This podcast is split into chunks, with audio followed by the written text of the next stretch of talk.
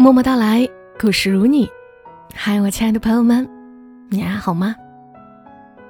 不能出门的这个春节，你是怎么度过的呢？希望大家都平平安安、健健康康的。像我，也筹集不到什么防护服、口罩，可以用来支援湖北，钱也凑不了多少。但每天看到微博上的信息，也只能是。留一些遥远的、帮不上忙的眼泪。后来我想，也许还是有些听友，尤其是湖北的朋友，困在家里的日子，会选择听我的节目吧。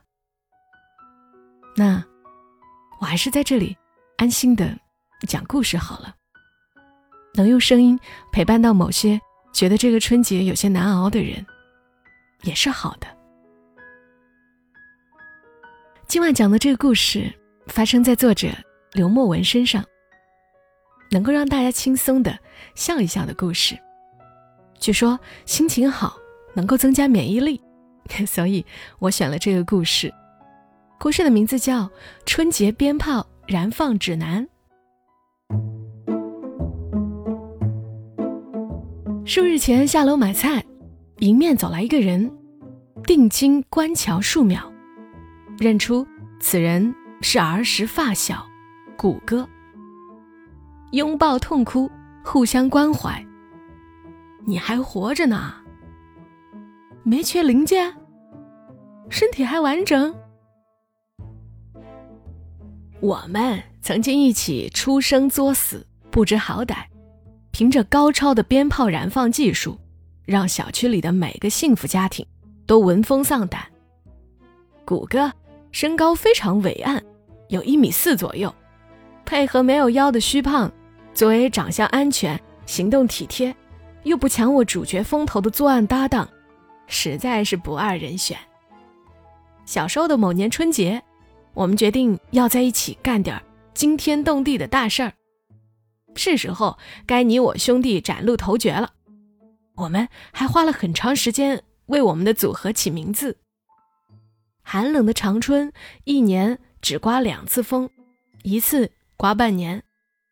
我和谷歌走在冷风中，以涕洗面，灵机一动，谷歌说：“就叫冷面杀手吧。”我对这个名字非常满意，符合实际情况，且不失神秘与威严，棒棒的。我们也尽量模仿的像杀手。在小区里神出鬼没，口袋里带着各种各样的鞭炮当暗器，谋划着各种各样的偷袭与暗战。我们炸了自行车棚，楼上的阿姨说要给谷歌一些鸡蛋，让他站在原地好好接着。谷歌答应了。我们把我爸单位码得像麻将一样整齐的化肥垛，炸开了一个缺口。我爸就把我堵在那个缺口上，一下午。我们炸了楼下的公共厕所，隐约听见里面有水花的声音。我们终于走进了大家的视线。每当我们结伴而行，大家都奔走相告：“弄死这俩小逼崽子！”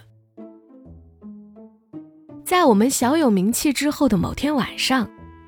谷歌爸爸先是用肢体语言和谷歌畅聊了半个小时，才让谷歌开口说话。你俩一天天的做啥呢？谷歌说：“行走江湖。”谷歌爸说：“你还知不知道自己姓什么叫什么了？”谷歌回答。我们组合有名字，叫冷面杀手。谷歌爸爸的怒气再次被点燃，拽过谷歌，一边打一边骂：“还他妈冷面杀手！朝鲜冷面还是烤冷面？朝鲜冷面还是烤冷面啊？”第二天，谷歌和我深刻讨论了关于组织名字的更新换代问题。我们觉得将。还是老的辣，古叔叔一下就能洞察到我们组合名讳的缺点。不如这次的起名工作就托付给古叔叔吧。谷歌飞奔回家，数分钟后捂着右脸回来，眼泪汪汪地说：“我爸说叫连连看，好名字，真是好名字。这名字是谷歌勇敢和执着的象征，是谷歌血与泪的结晶。每当我们相遇，就会有爆炸发生。就这样，新生代偶像组合连连看出道了。”我们一改往日的作案风格，决定下手一定要干净，不能落下把柄。风中只有火药的味道，深藏功与名。机会总是给有准备的人准备的。就在我和谷歌蹲路边盯着一坨牛粪发呆了半个小时后，一小撮女同学前呼后拥的出现在了不远处。我和谷歌深情对视一秒。到底是老搭档，默契值已然爆表。只见谷歌掐算着女同学们到牛粪的距离，然后看准时机飞奔出去，在千钧一发之际，将口袋中的鞭炮插入牛粪中，然后迅速点燃，转身向我跑来。那是一个令人怀念的时代，火车、汽车、飞机。都在同一年提速了，当然，鞭炮也提速了，但是谷歌没有。就在谷歌转身刚刚跑出两三步的时候，牛粪炸了。那是一个非常尴尬的声音，不是鞭炮爆炸的清脆响声，像是有人一个猛子扎进泥潭。嗯。扎进粪池，水花还压得非常好的声音。谷歌的正面对着我，一如往常的干净，只是表情很困惑。他原地驻足，几个原本要走来的女同学，始终保持正脸对着谷歌，然后横着跨步，迅速离开了现场。我想当时的他们，肯定和谷歌一样困惑。我的世界受到了撞击。当谷歌再一次向我走来时，我下意识地向后出溜了几步，并挥手让他停下。那一晚回去的路上，我们虽然一前一后，始终保持着一定距离，但始终不忘隔空交流作战经验。我说：“你放的啥炮？”谷歌说：“大地红。”我说：“引线太短了。”谷歌说：“你帮我擦擦吧。”我说：“冻住了，没法擦。”谷歌又问：“只看正面，能骗过我爸妈吗？”我回答：“那要看他们今天喝了多少吧。”谷歌又问：“后面明显吗？”我回答：“还行，糊得挺匀的。”那之后的许多天，谷歌都没有再和我见面。据说谷歌被爸爸禁足在家。当然，世俗的枷锁是没办法阻挡我和谷歌在一起的。我想了很多方法联系谷歌，在门缝里塞纸条，在楼下学鸟叫。最终，我想出了在楼下的雪地。写下晚上五点不见不散的巧妙方法，在我年轻的职业生涯中，这么明目张胆的约炮还是第一次。想想，还有点小激动呢。那些字不仅谷歌看见了，全小区的人都看见了。那一晚，楼下许多人都出来约会，楼下的姐姐和楼上的哥哥。隔壁廖大婶和小卖部老胡头，那一晚我知道了许多秘密。小区里热闹非凡。当然了，谷歌爸爸也看见了那些字，但他并没有让谷歌出门。谷歌说：“我们约好了，如果不去，我会坐立不安的。”年轻的谷歌用上了他仅知道的几个成语，来表达赴约的决心。他爸回答：“那你他妈就躺着。”显然，谷歌爸爸并没有被打动。最终，谷歌妈妈出来打圆场，双方各退一步。谷歌必须在楼下，在谷歌爸爸视线以内的区域玩耍。谷歌妥协了，我们在谷歌爸爸的注视中胜利会师，声泪俱下。因为之前过于放肆，我和谷歌的鞭炮和火器都已被没收。在拥抱过后，我们陷入了无尽的沉默。最后，我微微鬼笑。从口袋里掏出两盒摔炮，摔炮顾名思义就是往地上摔就能爆炸的小炮仗，在当时的东北非常流行。我和谷歌一人一盒，为仅有的弹药欢欣鼓舞着。我拿出一些摔炮放进前衣口袋，然后追着谷歌往前跑。地上有块冰，我没注意，踩上就滑倒了，然后。我就被炸了。那一刻，我仿佛从谷歌的脸上看见了他被炸时我的表情，是如此的困惑，如此的窘迫，又是如此的难以解释。飞起的灰尘迷离了我的眼睛，我伏在地上，久久不能起身。谷歌走过来，试探性的踢了我一脚。我当时很想飞起手撕了谷歌。但是想起他在楼上观望的爸爸，又按下怒火，抬头去看谷歌家的窗户。谷歌爸爸为了防止看见自己的儿子也被炸，果断拉上了窗帘。谷歌良心发现，扶起了地上的我。我说：“说点什么安慰我吧。”谷歌说：“被炸总比被屎喷强吧。”我说：“你衣服脏了能洗呀，我这新衣服基本就扔了。”谷歌说：“拉倒吧，上次回家，我妈用水管滋我一小时，她连我都不想要了。”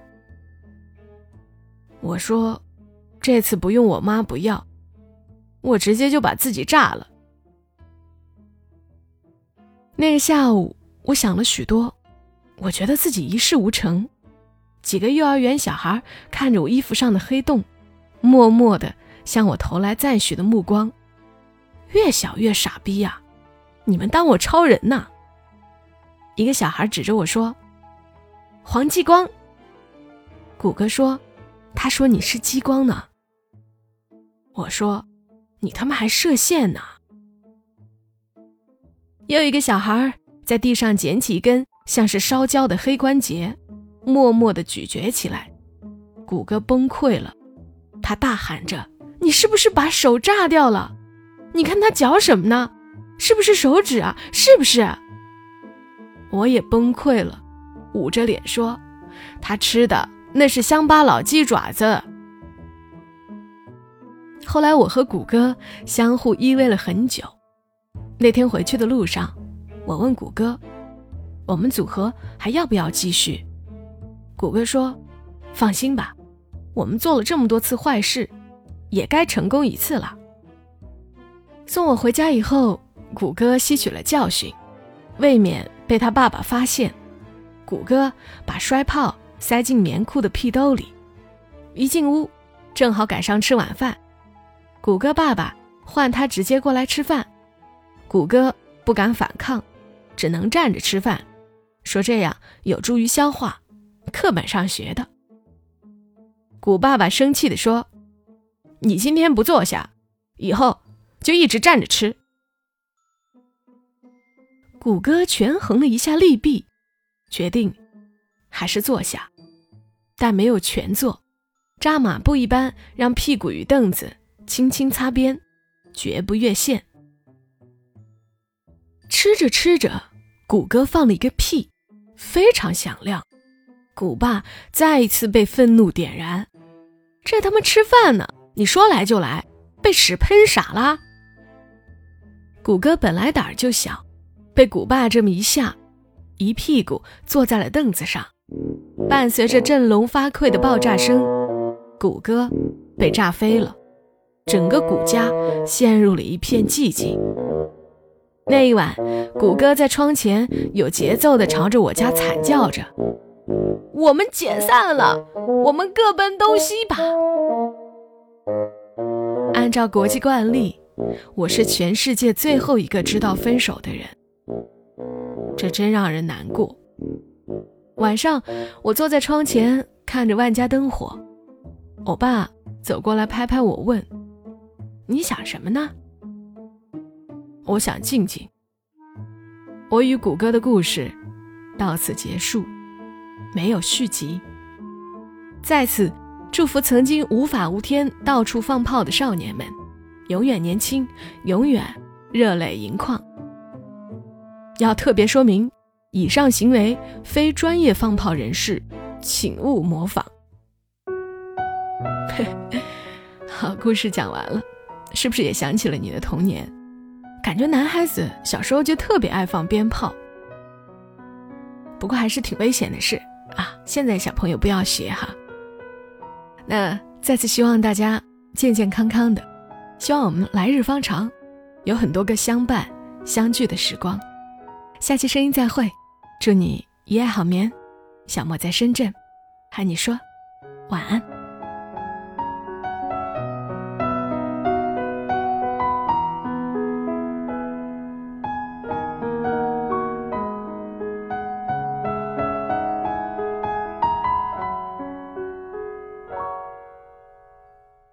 大家好，我是小莫。我的新专辑《默默到来：全民故事计划的三百种人生》已经上线了。